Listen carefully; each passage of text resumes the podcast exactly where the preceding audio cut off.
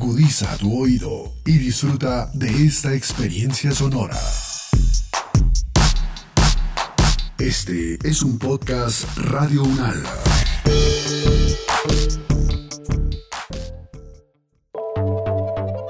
Relatos sobre gente de ciencia. Historias de vida para todo público escritas por no escritoras. Una vida de luz, colores y sombras. Isaac Newton. Eh, Carlos, te propongo que hoy recordemos a Isaac Newton. Me parece bien, José. En el curso de la historia de la mecánica que nos diste quedó claro que Newton ha sido el científico más grande de todos los tiempos. En 1666, cuando Newton tenía 24 años y la peste bubónica arrasaba la vida en Londres, Newton hizo los descubrimientos más maravillosos. Exactamente. Fue en el otoño de 1665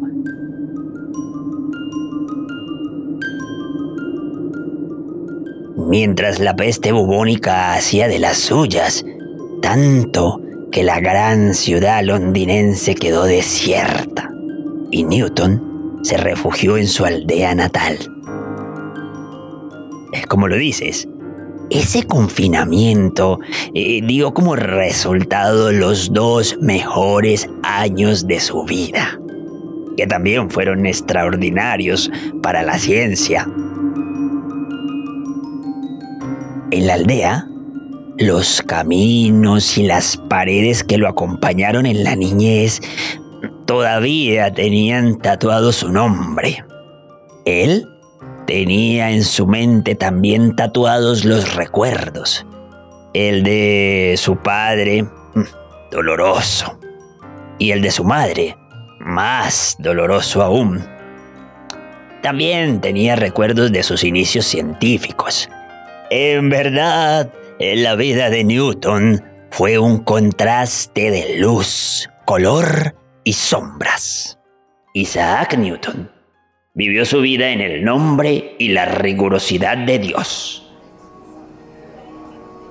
Eh, pero antes de llegar a esos dos años maravillosos, vamos a los inicios de Newton.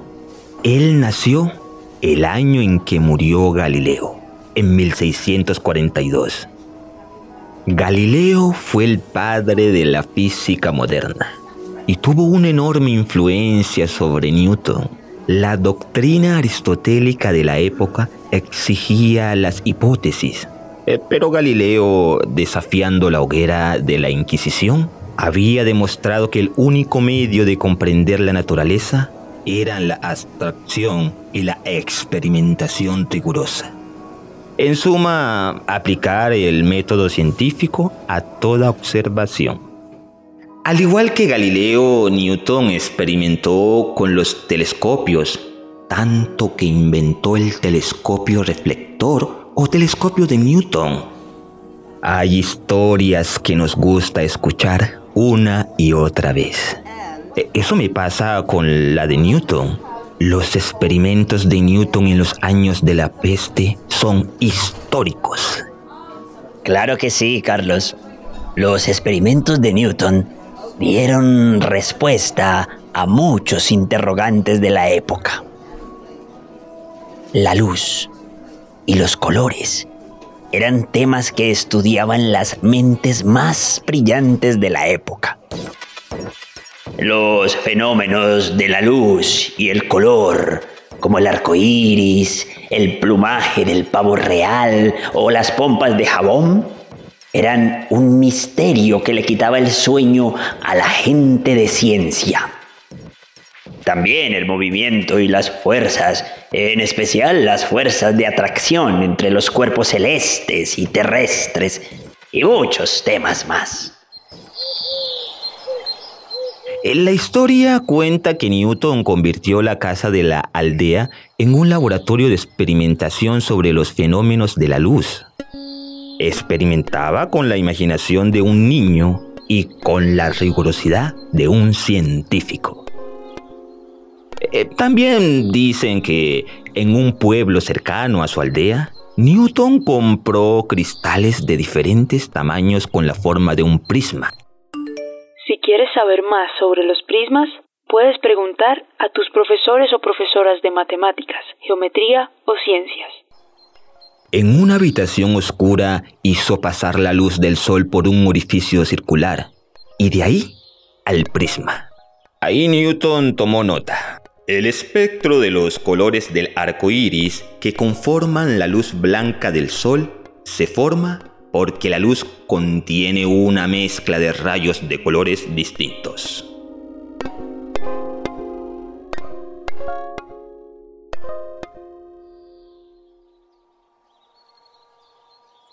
Algo crucial en la historia de Newton es que se preguntó. ¿Y qué sucede si después de obtener el arco iris hago pasar las luces de todos los colores por otro prisma? Oh, sorpresa. Vio que de nuevo aparecía la luz blanca. Después, aisló la luz de cada color y las hizo pasar una por una por otro prisma. Ahí observó que los rayos de luz de diferentes colores se separan porque son diversamente refractables. El rayo rojo es el que menos se refracta y el violeta es el que más se refracta. Otra observación importante fue que al pasar cada color por el prisma, el rojo seguía siendo rojo, el azul seguía siendo azul y el violeta seguía siendo violeta. Ahora se sabe que no todas las luces se comportan como la luz del sol. Por ejemplo, la luz de un láser se comporta distinto, eh, porque un haz de luz se puede dividir en dos colores, pero eso es para luces de más alta potencia que la luz del sol. Con ese experimento, Newton nos develó el secreto del arco iris. Pues en la atmósfera, las gotas de agua se comportan como prismas y tienen la capacidad de descomponer la luz en los diferentes colores que la componen.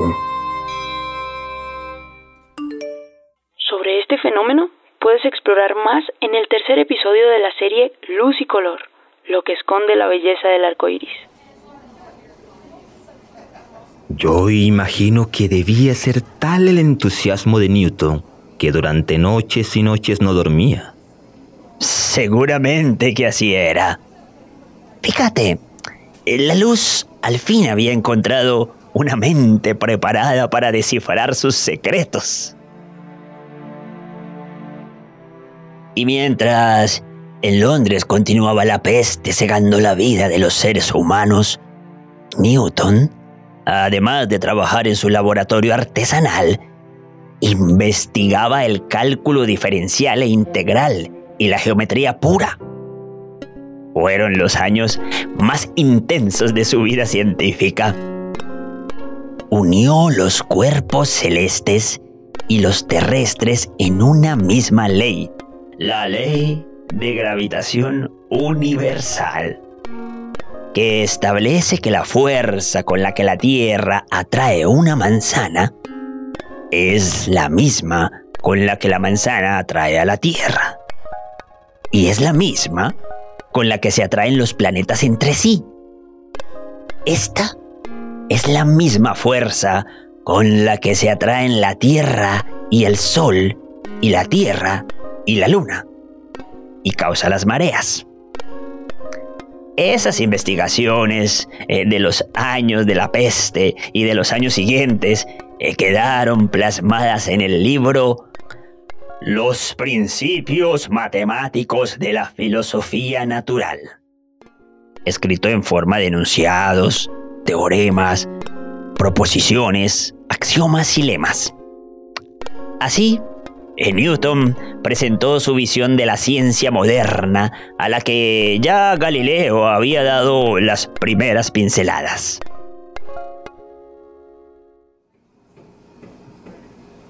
Eh, José, en las notas de clase que nos enviaste decía eh, que Newton ingresó a la Universidad de Cambridge, Inglaterra, a los 18 años, y que su propósito era descubrir el lenguaje perfecto de la geometría y la matemática pura, porque esa debía ser la forma armónica de la naturaleza, eh, para llegar a la comprensión de Dios.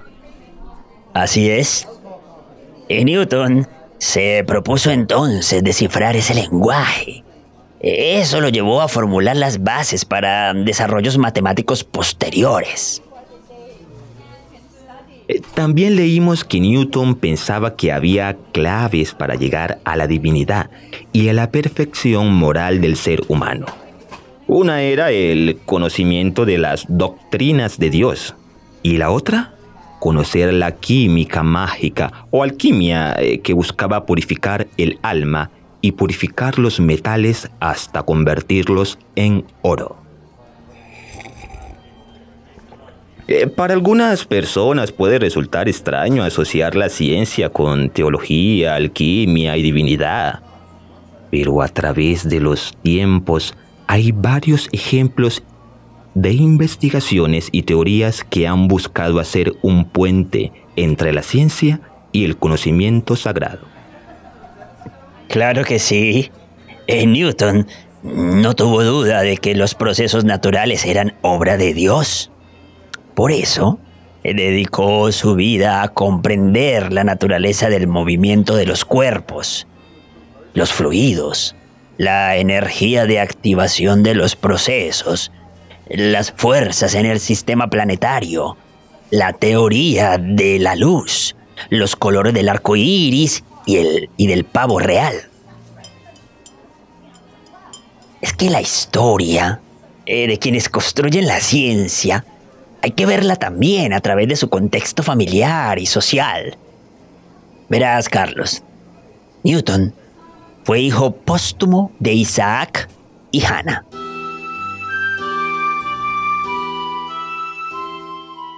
Vivían en el campo y eran apegados a dos más religiosos en los que Dios era la máxima autoridad para la humanidad. Isaac, su padre, murió tres meses antes de que naciera Newton. A la madre y a la abuela, a duras penas el tiempo les alcanzaba para el trabajo duro en las labores del campo.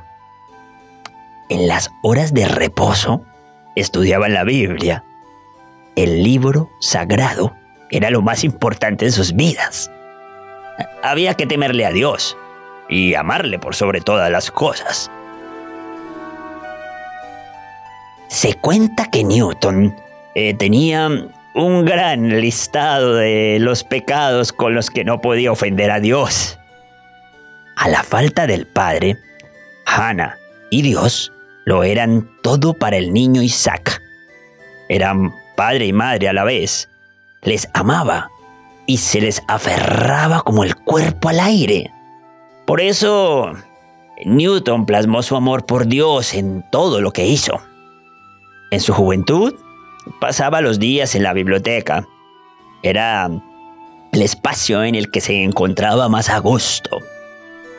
Ahí tenía lo que amaba soledad, silencio y todos los tratados de teología, alquimia, matemáticas, geometría y filosofía natural. Eh, así se llamaba la ciencia en aquella época. Día tras día, sus observaciones se transformaron en abstracciones, las abstracciones en experimentos y los experimentos en leyes. La ley de gravitación no era para él solo la ley de gravitación, era la ley de gravitación universal. Sus principios explicaban la magnificencia de Dios. Por tanto, debían ser universales. La capacidad creativa de Newton encendió una luz que hoy sigue alumbrando.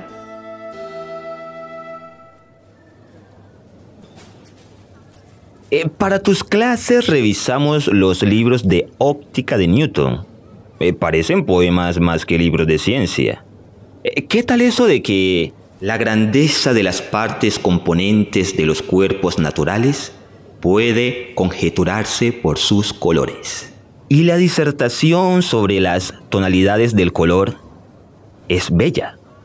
Habla de los escarlatas, los rojos, naranjas y amarillos, los azules, eh, los púrpuras, la blancura. Newton observaba la naturaleza a la vez con asombro y emoción. No establecía hipótesis porque para él lo que valía eran las evidencias experimentales de la mano de la explicación geométrica y matemática. Aplicó el método científico con rigurosidad, pero también con visión poética. Tal cual. Y es increíble que la belleza de sus escritos contrastaba con la dificultad para discutir con sus contemporáneos. Porque Newton tenía un temor extremo a la controversia. En parte por su dificultad para admitir la crítica. Y en parte porque cuando arde la pasión por el conocimiento, en algunas personas se manifiesta la envidia. Y entonces el delirio por encontrar la gloria enseguece la razón. Fue justo por la envidia y la ceguera que la primera versión de Los Principia, publicada en 1687, fue destrozada sin piedad. Y peor aún, sin razón, por los detractores de Newton. Eso, con toda la razón, lo hizo aún más reservado y desconfiado. Pudo haber sido por esa experiencia terrible que muchas de sus obras fueron publicadas después de su muerte. Pues sí, es verdad que el carácter de Newton fue complejo, desconfiado y reservado. Sí. Como te conté, a la falta del padre, Newton se aferraba a Hannah y a Dios como el cuerpo al aire. Mas llegó lo que destrozó la vida del niño.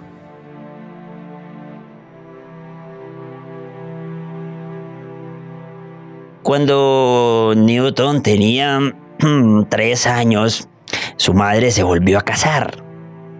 El esposo de su madre prohibió que el niño viviera con ellos. Newton quedó entonces a cargo de la abuela. El trabajo duro del campo no le daba tiempo a la abuela para ponerle atención al niño. Tampoco la desolación por la ausencia de su madre le daba tregua. La ausencia de Hannah desencadenó en Newton el silencio, el desamparo y las dificultades para socializar. Dios era su refugio, su madre y su padre. También su pavor.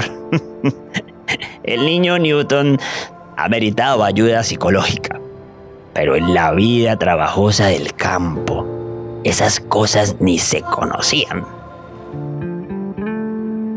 Su soledad era tan grande que en alguna ocasión, de niño, tal vez se le ocurrió pensar que se había criado solo. Inmediatamente se lo reprochó y se dijo, ¿Cómo puedo siquiera pensar que me he criado solo si he estado siempre acompañado por Dios? Llenó su soledad creando juguetes mecánicos que funcionaban de verdad. Y tanto si soplaba el viento como si no soplaba, en todo veía la oportunidad de experimentar. Y en cada nuevo hallazgo encontraba un amigo. A medida que crecía, incrementaba su angustia a participar de discusión alguna. El temor a no ser comprendido lo silenciaba. Era distinto a los que lo rodeaban. Distinto sí, mucho. De niño, de joven y de adulto. tan distinto que hoy, pasados casi cuatro siglos del nacimiento de Newton, la ciencia aún lo declara su más grande representante. Yo he pasado horas mirando los retratos de Newton. Esos retratos me generan emociones paradójicas. Eh, sus ojos tristes y su sonrisa ausente me hablan de sus angustias, pero su rostro en permanente inquietud me cuenta de su embelezo por la comprensión de los fenómenos naturales. Creo que definitivamente la orfandad de Newton desde tan pequeño explica su carácter reservado, también su necesidad de aferrarse a la alquimia como una manera de trascender hacia reinos poco terrenales. En esa orfandad solo le quedaba Dios, y el mundo misterioso de la materia, la luz, los colores y los astros. Solo a Dios podía amar y solo Dios lo amaba a él. Y solo el universo cósmico en su soledad podía acompañar y comprender su infinita soledad. Hecho hombre, Newton continuó con los temores del niño póstumo que Dios acogió y con la imaginación del niño que se entretenía construyendo juguetes mecánicos. Ahora entiendo por qué la vida de Newton fue un contraste de luces, colores y sombras.